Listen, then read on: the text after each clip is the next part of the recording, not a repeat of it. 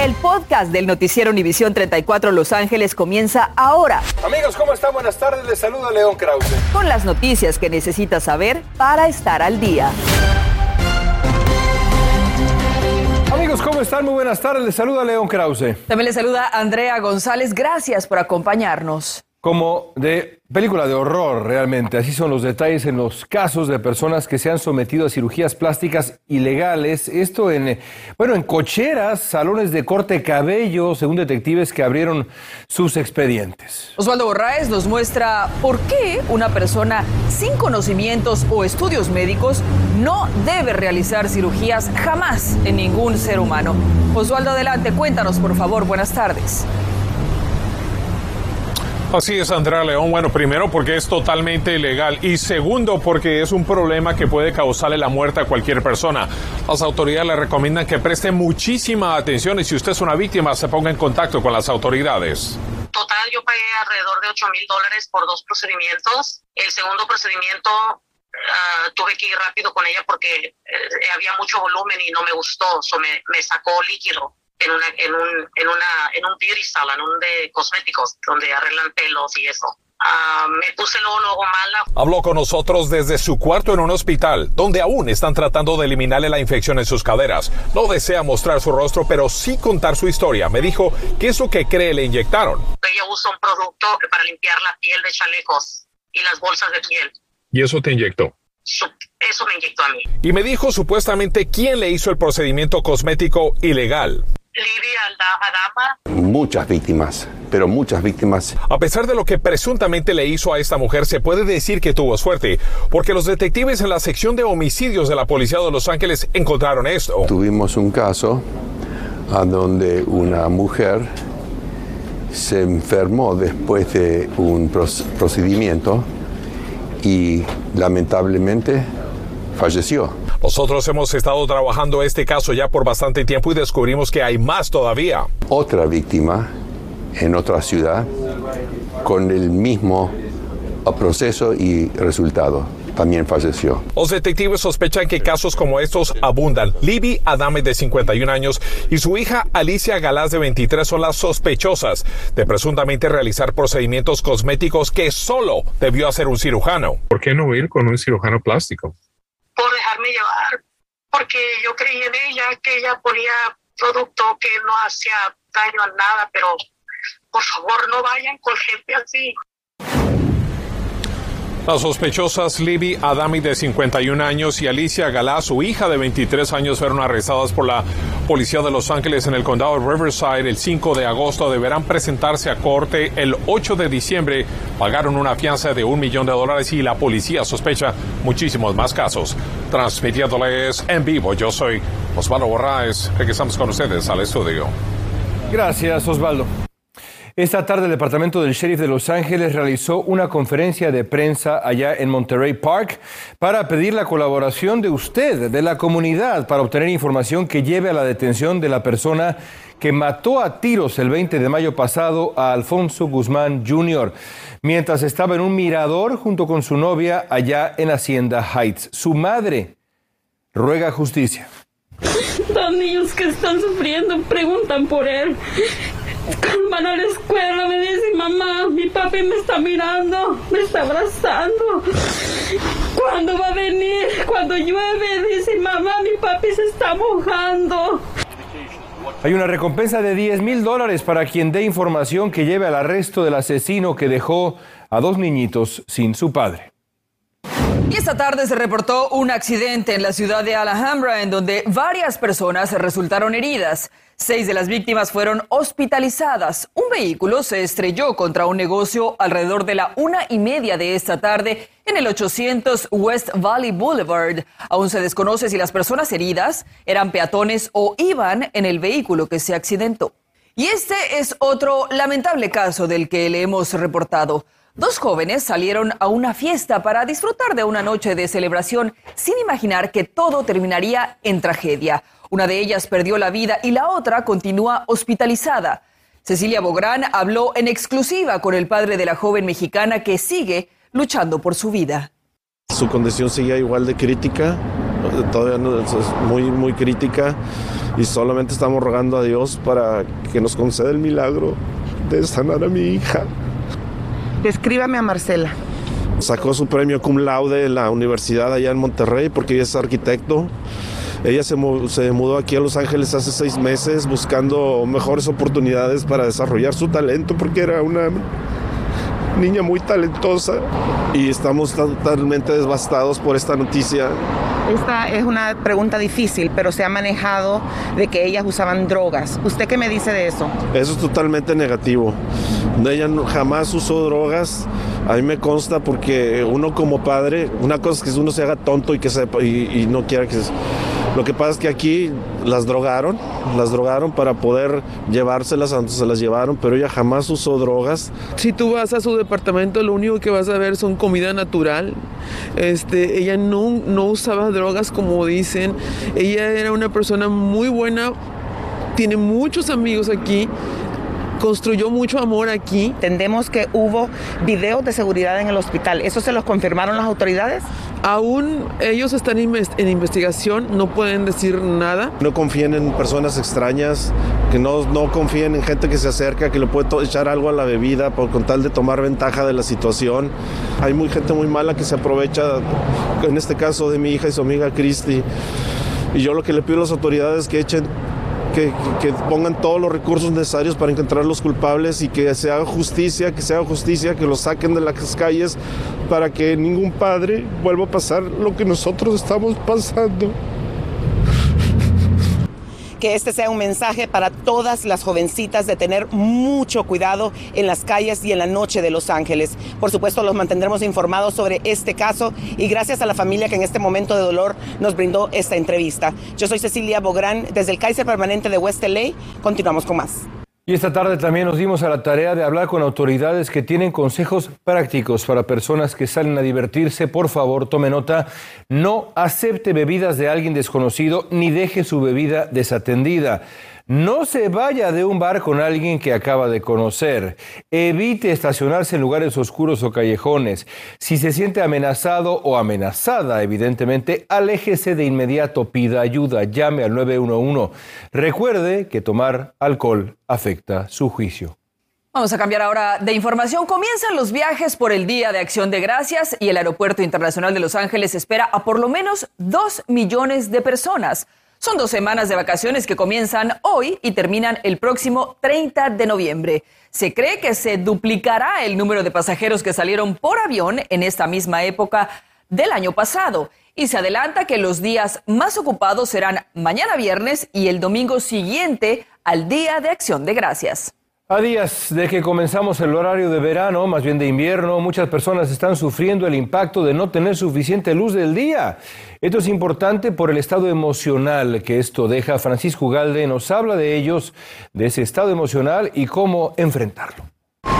La realidad la compartimos todos. Apenas amanece y unas cuantas horas después ya cayó la noche, produciéndonos diversos estados de ánimo. Más que nada tristeza y este angustia porque pues se la pasa uno encerrado, no quiere uno salir. Esta sensación que afecta a nuestro reloj biológico es conocida como depresión estacional y las señales son claras. Ansiedad, depresión, podríamos decir falta de ganas de, de, salir, de hacer su, su vida diaria. El problema es que dicho estado pone en riesgo la alegría de las próximas fiestas que ya comienzan. Se pone uno nostálgico porque uno quiere estar con la familia pero pues no hay nada que hacer, tenemos que seguir la vida. Pero esta psicoterapeuta familiar me decía que sí se puede hacer algo al respecto y lo primero es enfrentar esta temporada con buenos hábitos. Un poco de ejercicio físico, aprovechar la luz, aprovechar los rayos del sol para que uh, la melatonina lo obtengamos por medio de los rayos solares.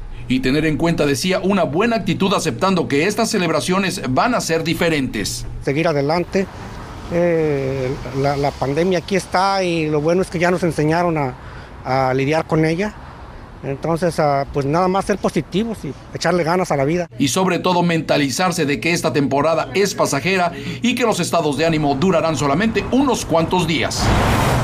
Eso sí, dicen autoridades de salud, si este estado se prolonga por varias semanas, quiere decir que algo anda mal, por lo que recomiendan visitar a un especialista. Francisco Ugalde, Noticias Univisión 34. California tiene más dinero y usted pronto podría ver un cheque más de estímulo económico. Le tenemos los detalles. Además, decenas de miles de estudiantes en los colegios comunitarios de California tendrán acceso a un abogado de inmigración dentro de su plantel. Le tengo todos los detalles de este proyecto. Durante tres días, miles de personas podrán llegar a conmemorar a las miles de víctimas de coronavirus allá en el observatorio Griffith. La FIFA ya visitó e inspeccionó el estadio Azteca. Además, el LAFC y Carlos Vela se quedaron sin entrenador. Más adelante les tenemos la información. Estás escuchando el podcast del noticiero Univisión 34 Los Ángeles. El estado de California cuenta con el mayor número de estudiantes indocumentados que son parte de los colegios comunitarios. Algunos están a punto de graduarse sin haber recibido una asesoría de un abogado acerca de posibles beneficios. Julio César Ortiz nos habla del proyecto legal que se ha lanzado dentro de estos colegios. Escuche. Más de 70 mil estudiantes sin documentos migratorios en California contarán con el apoyo de centros legales de inmigración en cada uno de sus colegios. El proyecto estatal de servicios legales ha designado 20 millones de dólares para los 116 planteles de California. Hay nueve organizaciones que están apoyando a los servicios legales en todo el estado. Este, eso hay hay más de 60 abogados trabajando en todo el estado con este programa. Todo estudiante matriculado en un colegio comunitario recibirá los servicios migratorios sin costo y mantendrá el asesoramiento del abogado todo el tiempo que dure su caso. Informar y, poder, para que esa persona haga la mejor decisión para ellos basados en sus beneficios y riesgos. El apoyo también se le dará a estudiantes con residencia permanente que aspiren a solicitar la ciudadanía, al igual que apoyar financieramente a los estudiantes con DACA. Tienen barreras económicas para aplicar para DACA. Este, este programa paga la aplicación para DACA para si están aplicando por la primera vez o están renovando su DACA. Debido a la pandemia, las consultas por el momento serán de manera virtual, las cuales serán acompañadas de talleres migratorios para toda la comunidad estudiantil. Inmediatamente escoger eh, la cita que que, prefieres dado tu agenda. Tiene citas que están de una manera regular que promovemos para cada colegio. Para los administradores educativos, evitar una deportación apoyar a un estudiante indocumentado que se convierte en un residente u obtengan un permiso de trabajo es un triunfo para la comunidad a la que servirán. Son el orgullo y la esperanza de nuestra comunidad. Y, y con ellos nuestra economía crece, nuestras comunidades prosperan y, salen con mucho éxito. El proyecto de servicios legales de inmigración está disponible para estudiantes sin y con documentos. Visita el sitio cccco.edu para hacer una cita con el abogado vinculado a tu colegio comunitario. En Mission College, regreso. Andrea, contigo al estudio. Gracias, Julio. Buenas noticias para los contribuyentes de California. Podrían obtener un buen reembolso ya que se prevé un superávit en el presupuesto de 31 mil millones de dólares en el estado. Habrá tanto dinero que se tendrá que devolver a los contribuyentes un poco más para cumplir con los límites constitucionales sobre gasto estatal. Según un analista legislativo independiente, ¿se podrían reducir impuestos, gastar más en infraestructura, dar mejores reembolsos? Pues no suena nada mal.